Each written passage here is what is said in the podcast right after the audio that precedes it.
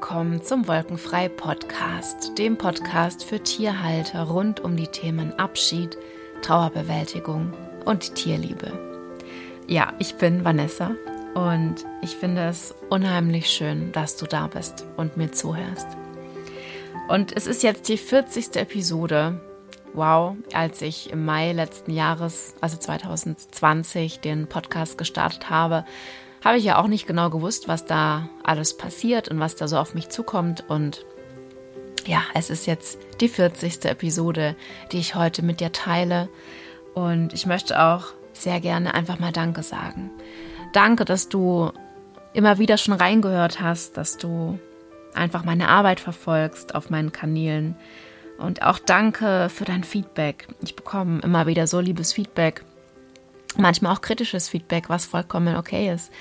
Und ähm, ja, total schöne E-Mails, schöne Nachrichten, wo in denen Menschen auch schreiben, dass meine Arbeit ihnen Mut gibt, ihre Tiere zu begleiten oder dass sie auch ein Stück weit in ihrer Trauer weitergekommen sind. Und das freut mich einfach total sehr. Und ich möchte mit diesem Podcast einfach ja, Impulse geben, trösten. Ich teile auch sehr viel ja sehr private Themen, meine eigenen Themen. Und es ist auch für mich nicht immer einfach. Also gerade auch die letzte Episode.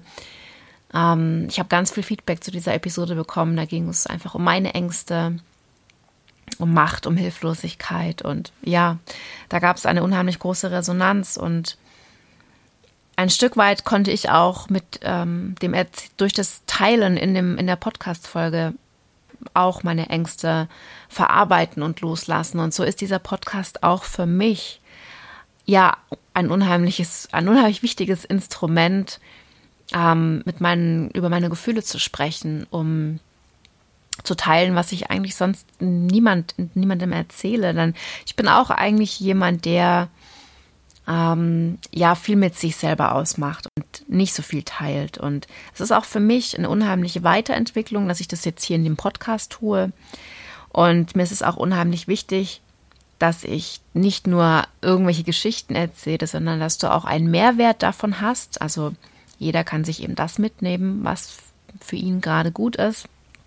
Und ja, es ist natürlich für mich sehr, sehr schön, dass ich ähm, auch, dass es auch für mich dadurch eine Weiterentwicklung ist, dass ich eben Themen teile, die ich sonst verschließe in mir.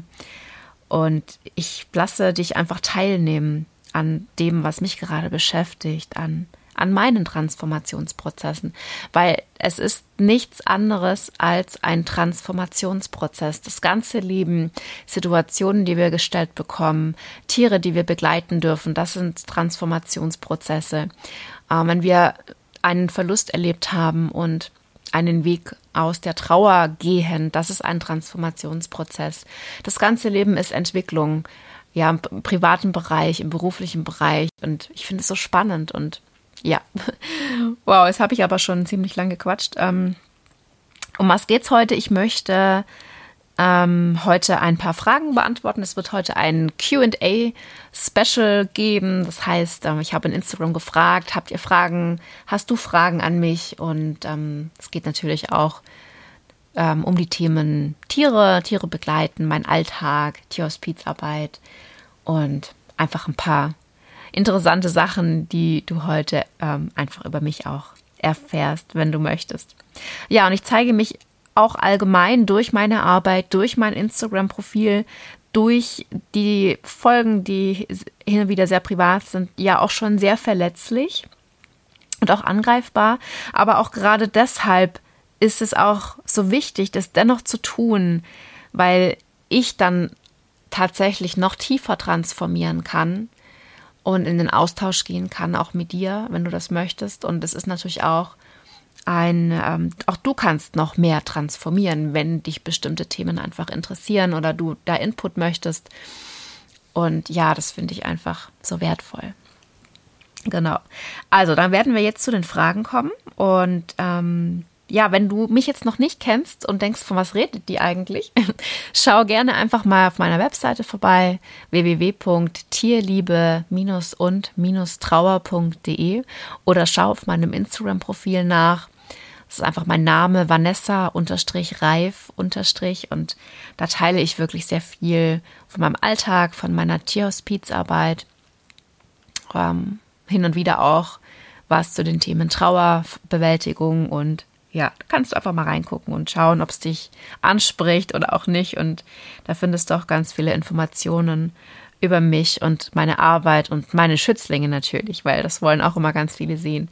Hier meine ähm, Tierschutztiere, mit denen ich mein Leben teile. Das ist ganz interessant manchmal.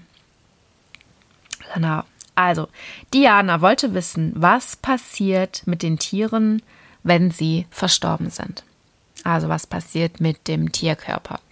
Und vielen, vielen Dank für diese Frage, denn das wird mir tatsächlich ganz oft ähm, die Frage wird mir ganz oft gestellt. Was mache ich denn, wenn die Tiere verstorben sind? Und wer jetzt schon ein bisschen länger meine Arbeit verfolgt, der weiß, dass wir im Jahr zwischen 15 und ähm, letztes Jahr waren es 29 Tiere, die wir verabschiedet haben. 29 Katzen und ein Pferd. Und das ist natürlich schon eine Menge. Das heißt, dass die Frage durchaus berechtigt, was machst du denn mit den Tierkörpern? Und ähm, ja, das würde ich sehr gerne kurz erläutern. Ähm, es gibt drei Möglichkeiten, was du mit einem Tierkörper nach dem Tod machen kannst. Und das ist einmal beim Tierarzt abgeben oder bei der, in der Tierklinik und dann geht der Körper in die Tierkörperverwertung. Das ist nicht ganz so schön, aber es ist eine Möglichkeit, ähm, den Tierkörper zu entsorgen, sage ich jetzt mal ganz kühl. Ähm, eine sehr häufige Möglichkeit, die viele Tierhalter auch natürlich so umsetzen, ist die ähm, Bestattung, einfach indem man das Tier beerdigt, im Garten, wenn man einen hat. Ähm, Im Wald oder so, auf Feld und Wiese darf man das natürlich nicht, aber ähm, man, wenn man einen Garten hat, kann man zum Beispiel sein Tier im Garten begraben und ähm, hat natürlich dann auch dieses wichtige Ritual, was man bei einer Beerdigung eben durchführen kann. Genau. Und dann gibt es die Möglichkeit einer Kremierung. Das heißt, der Körper wird verbrannt und ähm, man hat die Möglichkeit, in ein Sammelgrab die Asche zu geben oder vielleicht auch, und das machen auch ganz viele und das ist auch für viele ganz, ganz heilsam, die Asche wieder nach Hause zu bekommen. In einer Urne, dass man das Tier wieder bei sich hat. Ja, und ich mache das so, also ich habe die ersten drei Jahre wirklich die Tiere beim Tierarzt abgegeben, weil die Menge der Tiere, die ich begleitet habe oder die bei mir gestorben sind, ist natürlich schon enorm. Das heißt, ich habe nicht die Möglichkeit, die zu beerdigen und hatte da jetzt auch noch keine andere Möglichkeiten, die Tiere in irgendeiner würdigen Form zu bestatten. Deswegen habe ich die beim Tierarzt abgegeben, was natürlich echt nicht so schön war. Und ich bin mega, mega dankbar. Seit fast zwei Jahren habe ich ähm, ein Tierkrematorium jetzt als Partner hier an meiner Seite. Das ist die letzte Reise in Fellbach, also bei Stuttgart. Und ähm, ja, wenn bei uns ein Tier verstirbt, dann wird das nach zwei, drei Tagen oder je nachdem, wie das eben zu organisieren ist, dann von dem Krematorium abgeholt und wird dann eingeäschert und ähm, ich bekomme die Asche nicht mehr zurück, weil wir das in der Menge einfach nicht brauchen und ich brauche das auch nicht für meine Trauer, sondern ähm, die Asche von meinen Schützlingen kommt dann in ein Sammelgrab. Und das finde ich für mich total schön, weil ich dann auch einfach weiß, es ist einfach ja, sie sind dann wieder in einer Gruppe, also sie sind einfach vereint, auch ihre Überreste und das finde ich eigentlich ein sehr schöner Gedanke. Und ja, das ist, wäre jetzt so die Antwort, wie ich meine Tiere bestatte, ähm, anhand der Kremierung. Und ja, ich finde es unheimlich wichtig, dass man sich auch vorher schon ein bisschen Gedanken gemacht, wie man sich das wünscht für sein Tier, auch wenn das Tier noch da ist weil ähm, wenn man da nicht vorbereitet ist, ist das wieder so ein, so, ein, so ein Punkt, dass man sich darum kümmern muss und dass man sich das überlegen muss. Und das ist in der Zeit nach einem Verlust natürlich dann auch wieder belastend. Und deswegen kann ich auch immer nur empfehlen, überleg dir das auch ein bisschen vorher, wie du das dir gerne vorstellen könntest. Und ähm, ja, eine Bestattung oder auch eine, eine Kremierung, wenn du dann die Urne wieder bekommst, das sind auch wichtige Ritualhandlungen, einfach um diesen, um dieses Thema Verlust zu integrieren, weil wir müssen ja, wir haben dann schon den Verlust des Tieres erlebt, weil das Tier seinen letzten Atemzug getan hat und es lebt nicht mehr. Und du hast dann noch den Körper bei dir. Ähm, und wir müssen dann auch noch integrieren, dass dann nach, nach einer kurzen Zeit auch der Körper weg ist. Und ähm, es ist dann manchmal fühlt es sich also gerade auch für mich so an, als wäre das Tier nie da gewesen und da kann einfach eine schöne Bestattung, eine Beerdigung, wie man es auch bei Menschen macht oder eben eine Kremierung und du bekommst die Urne wieder. Man kann das so ganz feierlich auch handhaben und, und durchführen und das ist ganz, ganz wichtig. Also an der Stelle noch die Ermutigung, wenn das dir bevorsteht, ähm, dann ähm, ja plane das auch ein bisschen, dass du das, dass du deine, deiner Trauer da wirklich auch einen schönen feierlichen Rahmen geben kannst. Das ist ganz wichtig. Genau. Und im Wolkenfrei Online-Kurs, das ist ja mein Online-Kurs zur Trauerbewältigung für Tierhalter. Da machen wir auch gemeinsam dann Ritualaufgaben. Also ich gebe einfach Impulse vor und du führst das aus, wie sich für dich gut anfühlt und ja, machst das ganz so, wie es für dich passt. Okay, Elissa hatte die nächste Frage gestellt und sie wollte wissen, ähm, sie schrieb, beim Sterben ziehen sich Tiere wohl zurück, darf man dann nicht mehr ihre Nähe suchen? Auch dafür vielen Dank für die Frage. Ähm, ja, das ist so ein Vorurteil oder das ist eine Aussage, die ich auch ganz oft schon gelesen habe und gehört habe. Tiere ziehen sich zurück beim Sterben. Ähm, ich kann das aber so nicht bestätigen. Natürlich, ja, gibt es Tiere, die wollen ihre Ruhe haben und die ziehen sich auch zurück. Aber es gibt auch sehr viele Tiere hier bei mir ähm, und ich blicke jetzt auf sechs Jahre Tierhospizarbeit zurück. Also es ist, ich würde sagen, so 50-50. Das heißt, es gibt wirklich auch hier Schützlinge, also ich habe ja hauptsächlich Katzen, die sich mitten unter den Tisch legen, die sich mitten in die Küche legen, wo, je, wo wir den ganzen Tag rein und raus laufen, die sich in Flur legen, ähm, die einfach mitten unter uns sein möchten und ja, die einfach auch, die sich das aussuchen und die mittendrin im Geschehen ähm, einfach ihren letzten Weg gehen möchten. Also das gibt's genauso. Und auch meine Hündin Mimi, die vor zwei Jahren verstorben ist, sie ist wenige Stunden vor ihrem Tod, ist sie ganz nah zu mir hergekommen und hat Nähe gesucht und hat einfach wohl gespürt, ähm, dass diese Lebenszeit jetzt zu Ende ist und sie hat sich da einfach vielleicht auch nochmal von mir verabschiedet. Also das stelle ich mir so vor, weil sich das für mich ganz schön anfühlt, einfach jetzt mir vorzustellen, dass dieser letzte Moment, in dem sie sich so eng an mich gekuschelt hat, dass das so eine Art Lebewohl einfach von ihr war. Und sie ist leider dann beim Tierarzt verstorben auf dem Tisch. Das war nicht so schön, aber es ist eine andere Geschichte. Aber auch sie wollte nicht ihre Ruhe haben. Und ähm, ja, also es ist so mal so, mal so. Und ich habe natürlich auch Tiere, die wirklich, ähm, ja, sich, die wirklich sich eine ruhige, eine ruhige Ecke suchen, die sich irgendwo ähm, unterm Schrank oder irgendwo dahinter quetschen, weil sie einfach dann auch ähm, sich gerne an die Wand anlehnen oder am Kühlerboden sowieso ist immer sehr, sehr begehrt. Dann in dieser Lebensphase, wenn, wenn es einfach zu Ende geht. So von dem her. Ja, und die Frage war ja auch, ob man dann nicht mehr die Nähe suchen darf. Ähm, also ich, Sterben ist ja sehr individuell. Und ich habe auch erlebt, dass ähm, das auch immer Momentaufnahmen sind. Das heißt, wenn dein Tier heute sagt, ich will heute ganz nah bei dir sein, kann es auch am Nachmittag oder am Morgen sagen, heute möchte ich, ich möchte jetzt gerade Abstand. Und ähm, so versuche ich gar nicht so viel nachzudenken und wirklich in dem Moment zu schauen, möchtest du, dass ich da bin oder möchtest du lieber, dass ich gehe? Und ich mache ganz oft das auch so, dass ich im gleichen Raum bin ähm, aber wenn ich merke, dass das Tier eher so sehr mit sich selber beschäftigt ist, was ganz normal ist auch in einem Sterbeprozess, da sind die sehr in sich gekehrt, mm, dann habe ich einfach so eine, ähm, ich stelle mir so einen Draht vor, den wir zueinander haben, aber bin drei oder vier Meter entfernt und dann arbeite ich dann am Rechner oder ähm, bin einfach in der Nähe und habe einen Blick auf das Tier, dass ich einfach reagieren kann, wenn das Tier mich braucht. Oder dass ich hin und wieder mal hingehe und sage, ich bin da und wenn du mich brauchst, dann bin ich, dann komme ich sofort. Und ich finde, ähm, die zeigen sehr, sehr deutlich, was die möchten und was nicht. Wenn also ein Tier, ein Tier nicht möchte, dass du daneben sitzt, dann wird es sich wegdrehen, dann wird es versuchen, weiter wegzurobben, aufzustehen und sich woanders hinzulegen. Die zeigen das eigentlich ganz, ganz gut.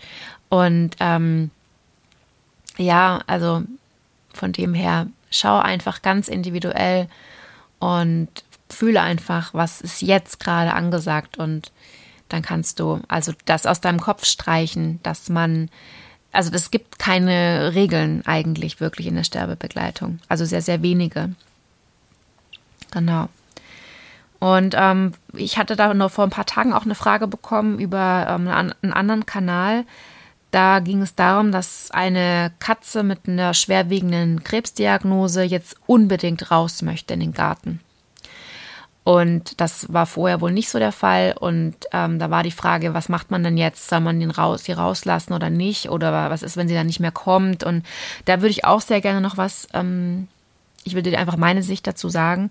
Das muss natürlich auch jeder für sich selber ähm, dann entscheiden und auch verantworten. Also ich trage ja die Verantwortung und ähm, ich würde persönlich ein, ein Tier eine Katze nicht in den ungesicherten Freigang entlassen, wenn ich weiß, ähm, wir sind in der letzten Lebensphase angekommen. Also nicht ungesichert, weil mir da die Verantwortung einfach zu groß ist. Und es kann natürlich sein, dass das Tier sich das unbedingt wünscht. Und ich bin auch jemand, ich möchte unbedingt immer Bedürfnisse erfüllen. Aber dennoch muss, gebe ich den Rahmen vor. Also ich habe die Verantwortung und ich gebe den großen Rahmen vor. Und den Rest darf das Tier gerne selber bestimmen. Und ähm, wenn ich einfach sehe, dass das Tier immer schwächer wird und in wirklich in diesen Sterbeprozess geht und ich weiß, das Tier möchte gerne raus, dann kann ich dann zusammen mit dem Tier noch in den Garten gehen. Also ich habe es ganz oft, dass, dass Katzen, die dann im Sterben liegen, gerne noch mal im Gras liegen möchten oder Sonne, Wind, dass sie das noch mal erleben möchten und das mache ich dann, das, das erfülle ich natürlich dann gerne, aber Tiere, die dann noch ähm, ja, ich passe einfach sehr auf, dass keiner fortrennt, dass keiner sich irgendwie draußen verstecken kann, weil ich habe dann, ich kann dann die Verantwortung nicht mehr tragen, weil ich habe dann keine Kontrolle mehr. Das ist natürlich jetzt mein persönliches Ding. ähm, ja, aber es ist mein Mama-Gefühl. Ich gebe den großen Rahmen vor und in diesem großen Rahmen darfst du selbst entscheiden. So, ja, genau.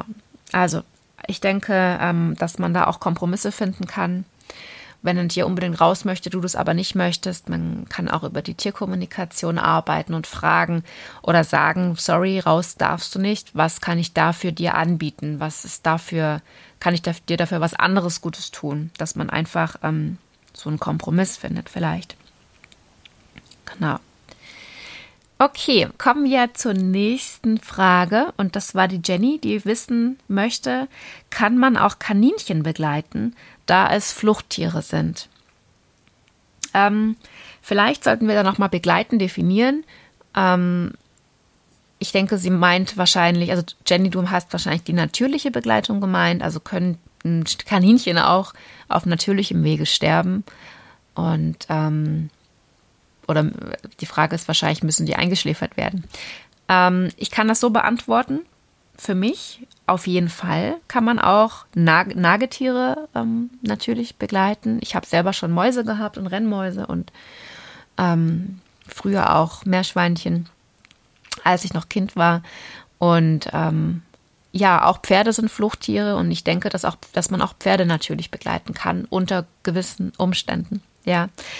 Und es ist so, dass ähm, man ja den Rahmen schaffen kann, dass sich auch ein Fluchttier wohlfühlt, weil Kaninchen und Meerschweinchen und, und Mäuse und also Nager sind allgemein, die haben ja, die leben ja in ihrem Gehege und ähm, fühlen sich da ja letztendlich auch wohl, wenn man ihnen da das artgerecht ermöglicht. Und wenn sie in ihrem sicheren Umfeld sind, warum sollte dann eine natürliche Begleitung nicht möglich sein? Also die sterben genau gleich wie alle anderen Lebewesen dieser Erde auch.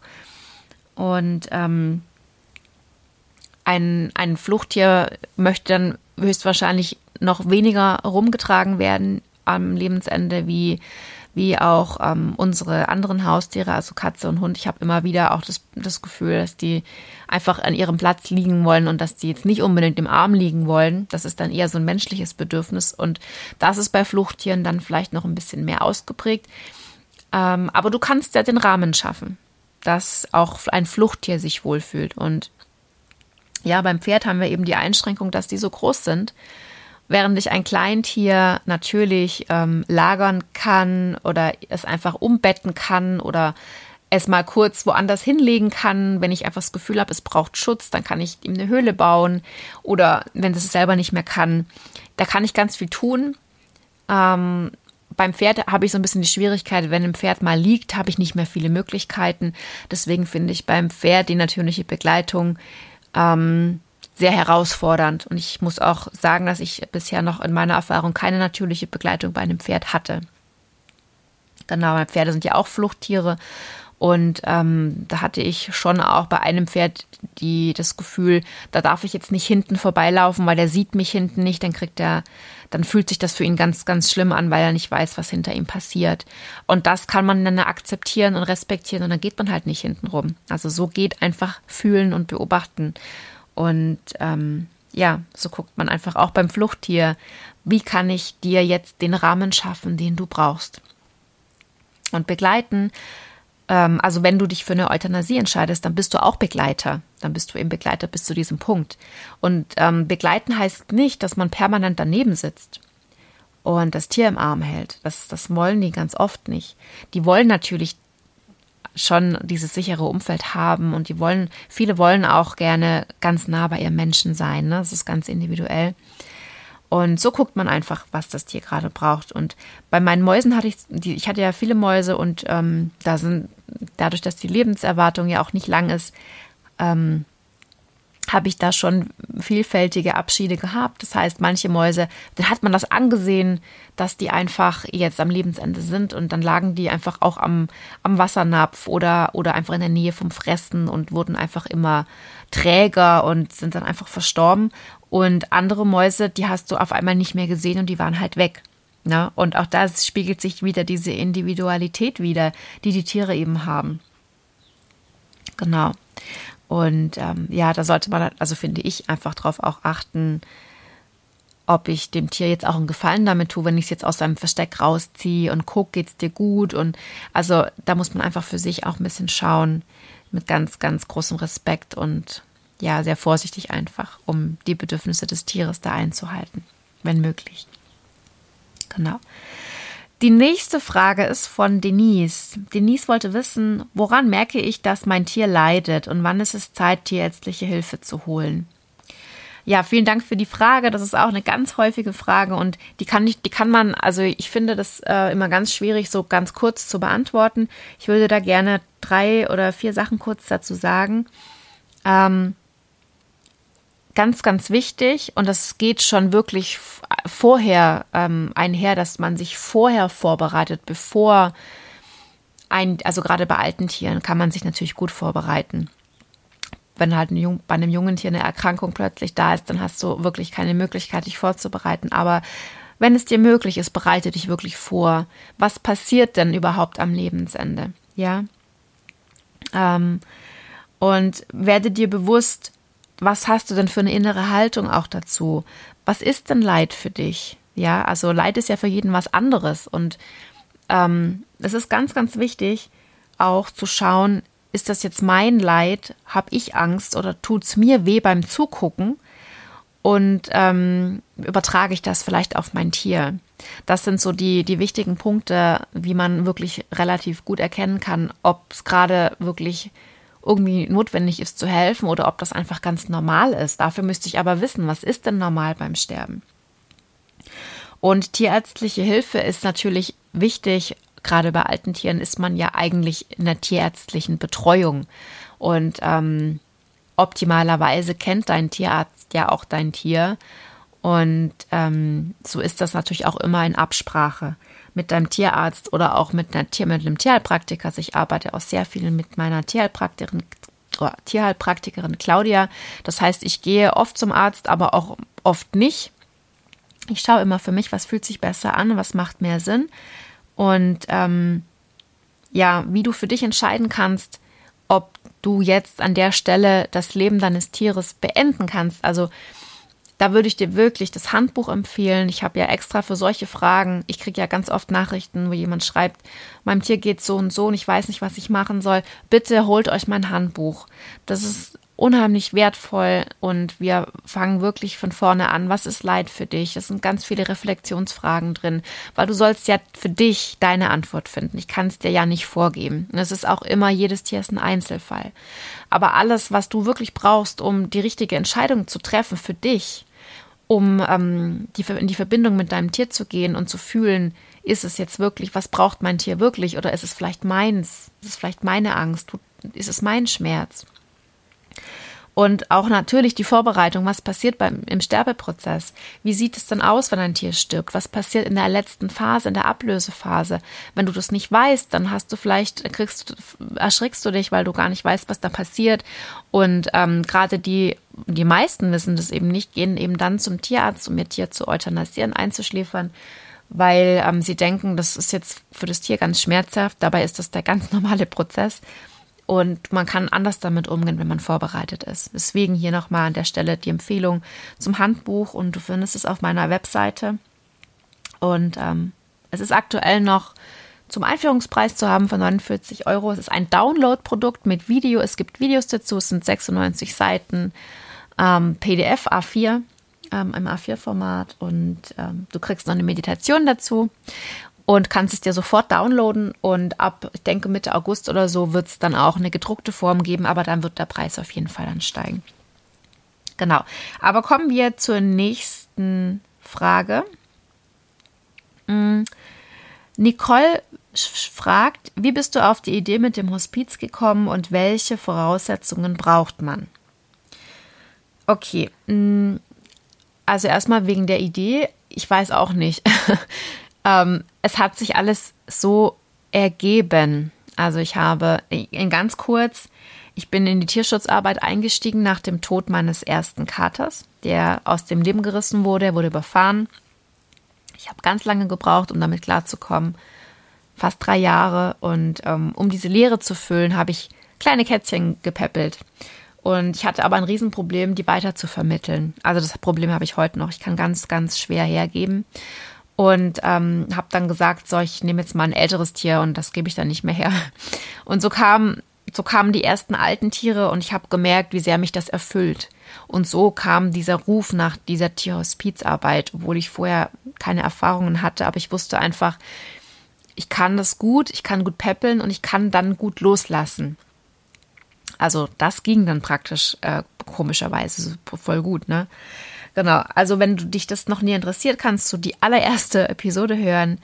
Ähm, da erzähle ich auch über den Tod von Mickey, meinem ersten Kater und wie das Thema oder wie das Projekt äh, Tierhospiz Villa Anima entstanden ist und was ich da auch gelehrt, rausgelernt habe. Da kannst du noch tiefer einsteigen und dir das anhören.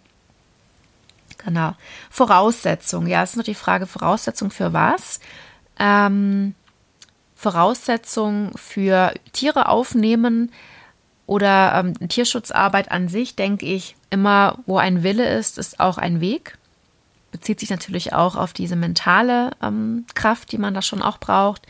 Und da muss man natürlich schauen, was hat man für Rahmenbedingungen, was kannst du für Tiere aufnehmen, wie hast du Zeit ähm, und die Voraussetzungen für die Tierhospizarbeit selbst. Es ist immer gut, wenn man schon ähm, Tiere hatte und einfach vielleicht auch schon ein, zwei Tiere begleitet hat und selbst, also wenn man das noch nicht natürlich ähm, gemacht hat, also einfach wenn man schon Tiere hatte, ist das ganz gut. Und die Tierhospizarbeit, ähm, man kann sich vorbereiten, einfach ähm, zum Beispiel durch mein Handbuch, durch ähm, Austausch mit anderen. Und das Wichtigste ist Learning by Doing. Man kann Tierhospizarbeit eigentlich nicht theoretisch lernen, sondern du nimmst ein Tier auf, zum Beispiel aus dem Tierheim ein Tier, wo man weiß, die Lebenserwartung ist nicht mehr hoch, es hat diverse Erkrankungen. Und dann kannst du versuchen, auf so einer ganz neutralen Ebene dieses Tier zu begleiten, weil du einfach weißt, es kommt, um zu gehen.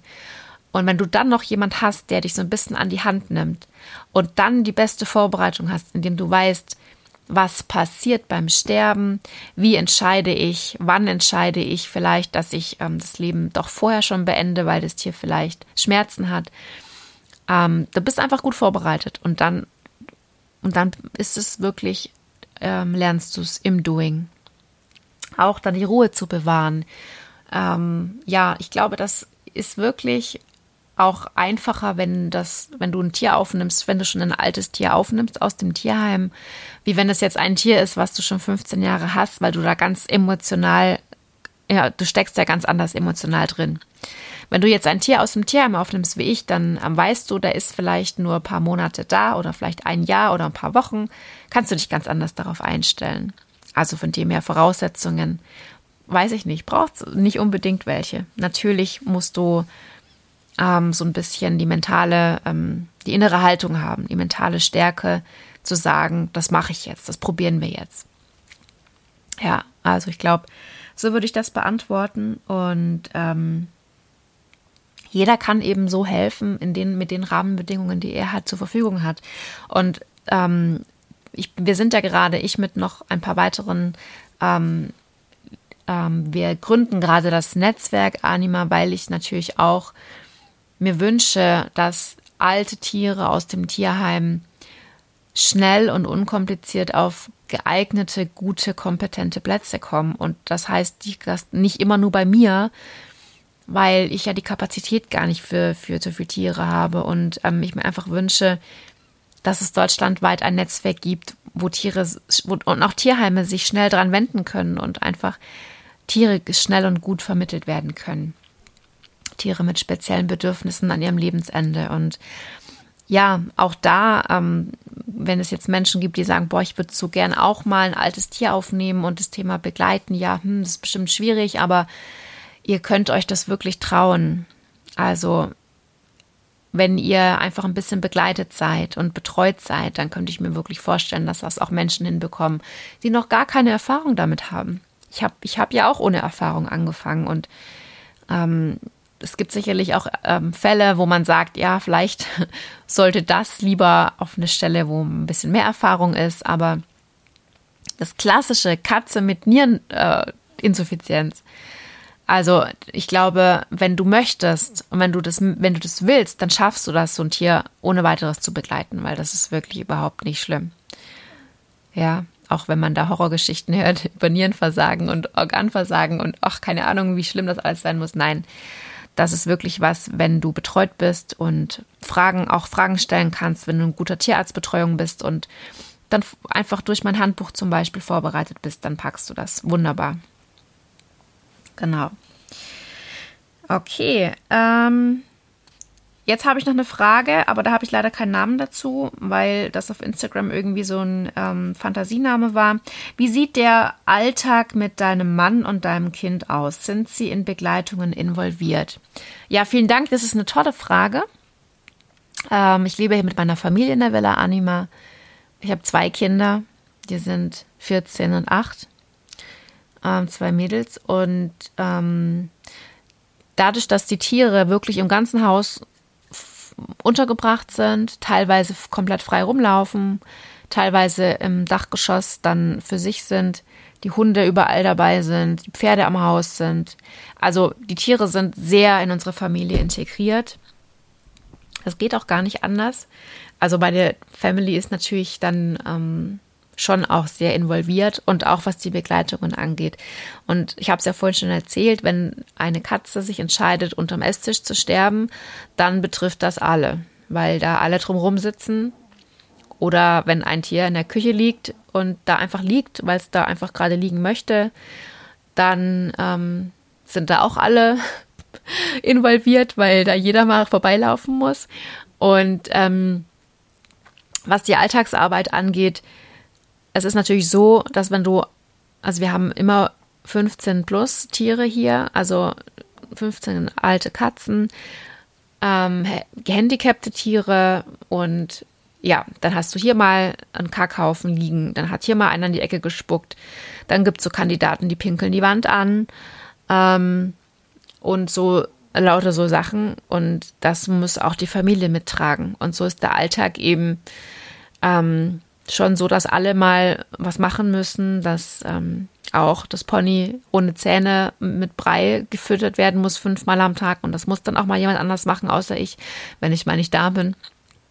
Und ähm, ja, also das ist was, was sehr viel auch einfacher ist, wenn man eine Familie hat, die da mitzieht, wie wenn man alleine ist, definitiv, weil man einfach ein bisschen Hilfe hat. Und ähm, ja, ist ganz wichtig auch, dass da alle an einem Strang ziehen, weil sonst macht es auch keinen Spaß, ne? genau. Und um, ähm, ob wegen den Begleitungen ist es ganz oft so, dass wir ähm, auch, dass ich auch Tiere mit ins Schlafzimmer nehme, wenn die über Nacht, wenn ich irgendwie das Gefühl habe, ich möchte es nicht allein lassen oder ähm, das Tier möchte bei mir sein, dann liegt auch schon mal ein sterbendes Tier bei mir im Bett oder ähm, am Fußende oder neben dem Bett. Also das ist ja individuell. Und ja, es ist auch so, dass zum Beispiel letztes Jahr an Weihnachten, an Heiligabend, also am Mittag, ist die Betsy verstorben und wir haben sie unter den Weihnachtsbaum also sie war einfach ihre letzten zwei Stunden noch im Wohnzimmer unterm Weihnachtsbaum. Und wir haben Klavier gespielt und ähm, da lagen schon Geschenke und es war so ma es war so magisch, auch wenn sich das, wenn sich das vielleicht befremdlich anhört, aber das ist, das ist Sterben im Familienkreis. Und es war für alle so stimmig und es war, es war so schön boah, da kommen mir fast die Tränen, wenn ich jetzt dran denke. Also es war wirklich ein ganz, ganz ähm, magischer Nachmittag. Und die Betsy hat einfach in so, in so einer friedlichen, familiären Atmosphäre hat sie ihren letzten Atemzug gemacht.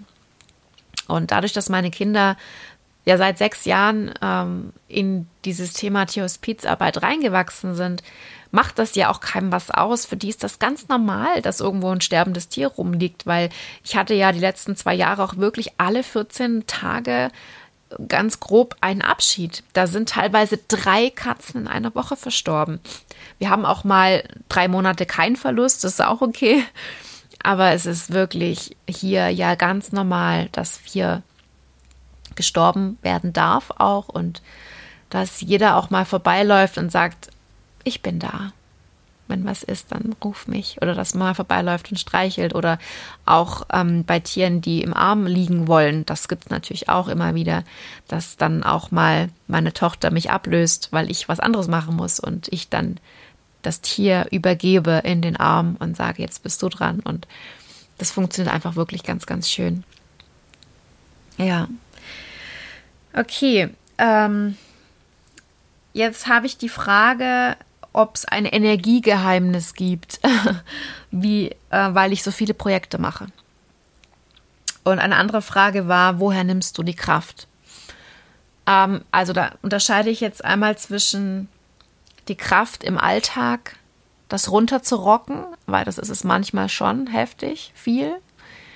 Ähm, dazu kann ich sagen, finde, was dich erfüllt und du musst nie mehr arbeiten. Ist doch so ein Spruch, glaube ich. So heißt der doch irgendwie in der Art. Also dadurch, dass ich tue, was mir wirklich von Herzen Freude macht, wo ich sehr dankbar bin, dass ich das tun darf, ähm, sowohl die Tierhospizarbeit mit den Tieren als auch die Trauerarbeit, die mich ähm, wirklich auch sehr erfüllt. Und ähm, ich arbeite ja hier regional, habe ich ja auch ein Standbein.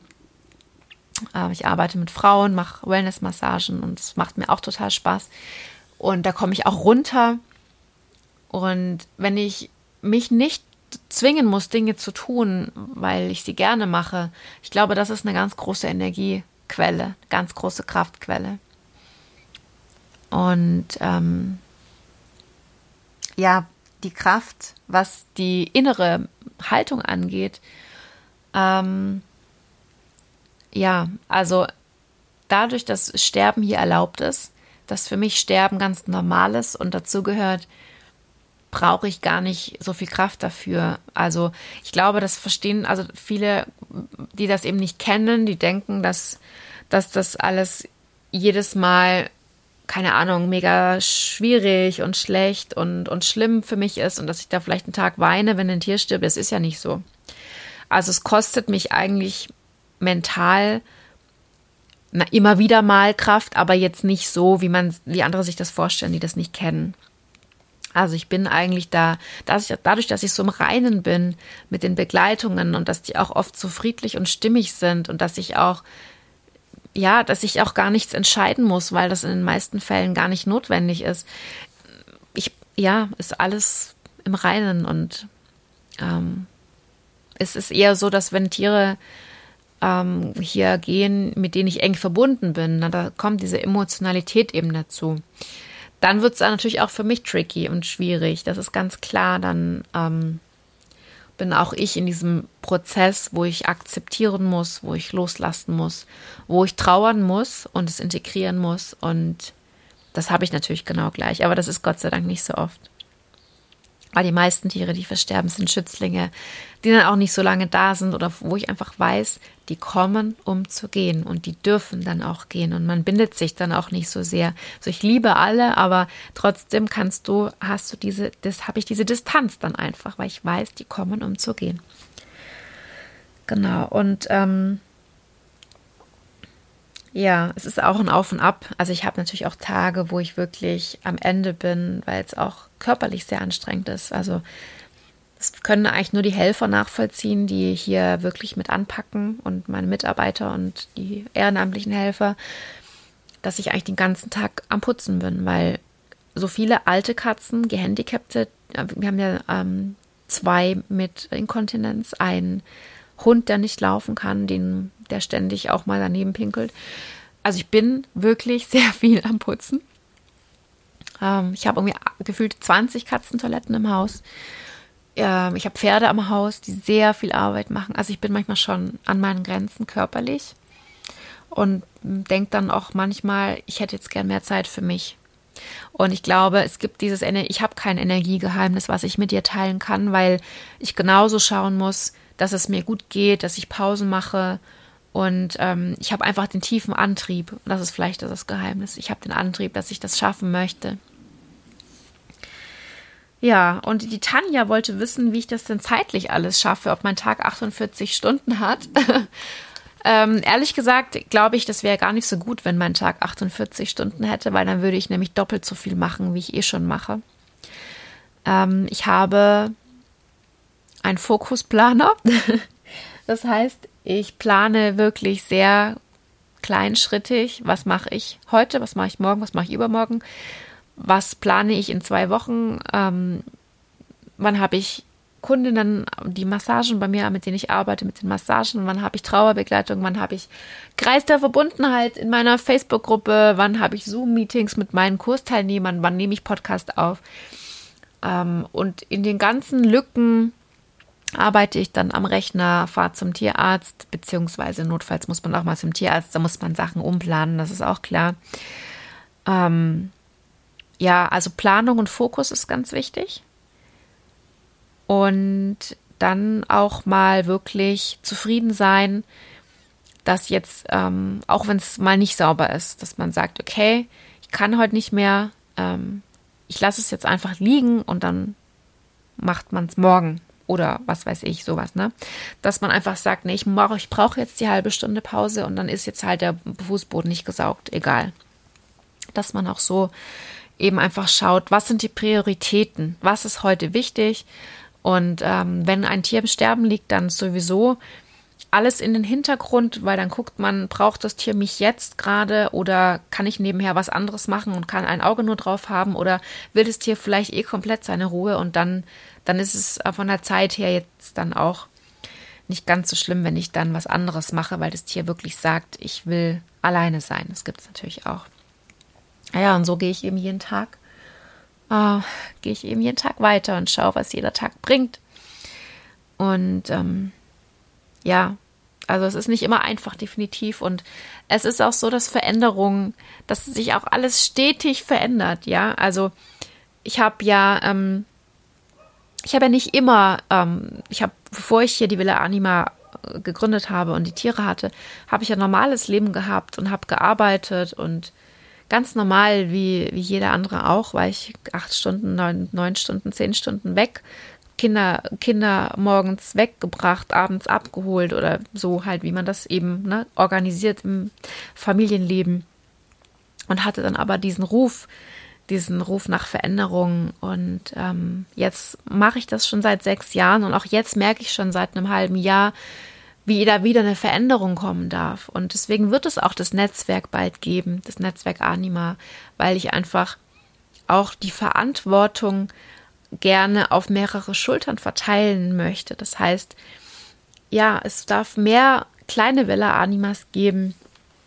Und ähm, ja, so ist einfach das Leben, ändert sich einfach.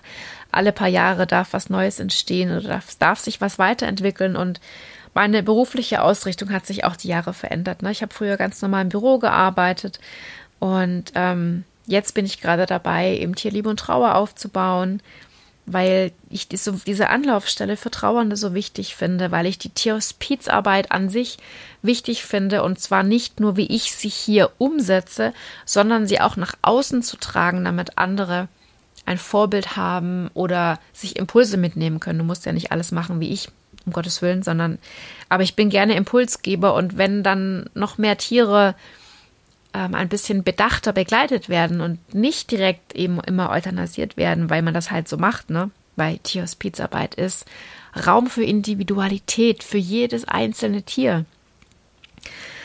Ja, das ist einfach so ein bisschen gerade mein Herzensding und ähm, auch mein regionales Standbein, also ich habe ich ja gerade schon erzählt, also auch da bin ich in der Weiterbildung. Also ich, ich freue mich jetzt unheimlich, dass ich jetzt noch die Lomi-Lomi-Massage lerne. Ich bin in einer medialen Ausbildung, weil ich ähm, da meine Spiritualität noch mehr gerne weiterentwickeln möchte. Ähm, ich lerne Aura lesen und ja, so bin ich, so entwickelt sich alles weiter und auch das braucht Zeit.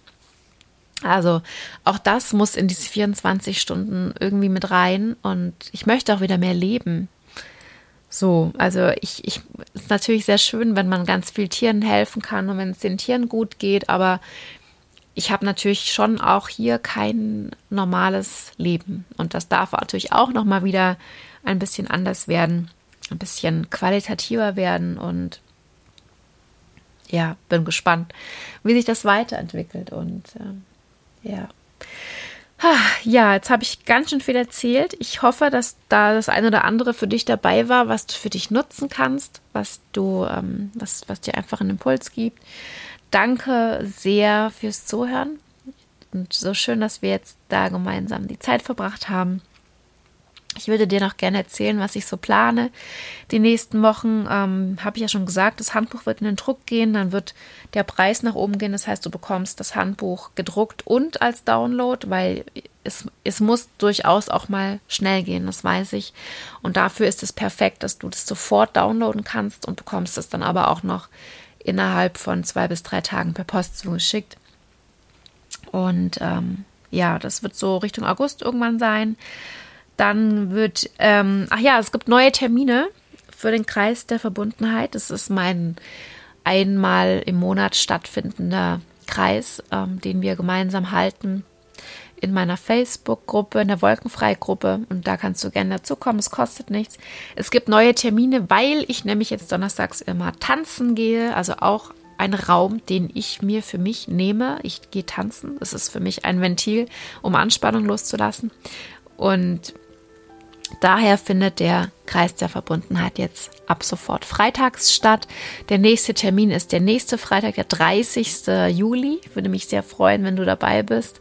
Es wird ein Kerzenritual geben und ähm, ich werde eine Meditation sprechen. Das Thema für nächste Woche weiß ich noch nicht, aber ähm, gibt schon ganz viele Wünsche in der Gruppe. Deswegen da werde ich dann mal schauen, was ich daraus zaubern werde. Und ähm, ich werde auch, ich kriege immer wieder Feedback, dass die Medita Meditationen so schön und so hilfreich sind. Ich werde die alle, die es jetzt schon gibt, professionell nochmal einsprechen und dann wird es eine Plattform geben, auf der du alle Meditationen dir downloaden kannst gegen einen Energieausgleich. Also ich weiß noch nicht genau, vielleicht für 29 Euro oder so einmalig und dann kannst du da alle Meditationen, die es gibt, kannst du dir anhören, jederzeit, wann du möchtest, kannst sie downloaden. Und das plane ich jetzt auch so Richtung, ähm, dass, ich, dass es das im September dann gibt. Genau. Ja, ich hoffe, es hat dir Freude gemacht, mir zuzuhören. Und mir hat neulich jemand gesagt, dass egal welches Thema ich bespreche, dass es einfach schön ist, meine Stimme zu hören. Und ach, das hat mich so berührt. Vielen Dank an der Stelle. Und ja, es ist einfach schön. Wenn allein meine Stimme dir einfach schon in irgendeiner Form dient, dass sie dich tröstet, dass du einfach weißt, du bist nicht alleine mit diesen Themen, mit diesen schwierigen Themen auch der Sterbebegleitung bei Tieren und auch der Trauer um dein Tier. Ja, und so schließe ich heute diese Folge und ja, fühle dich ganz lieb umarmt und verstanden, deine Vanessa.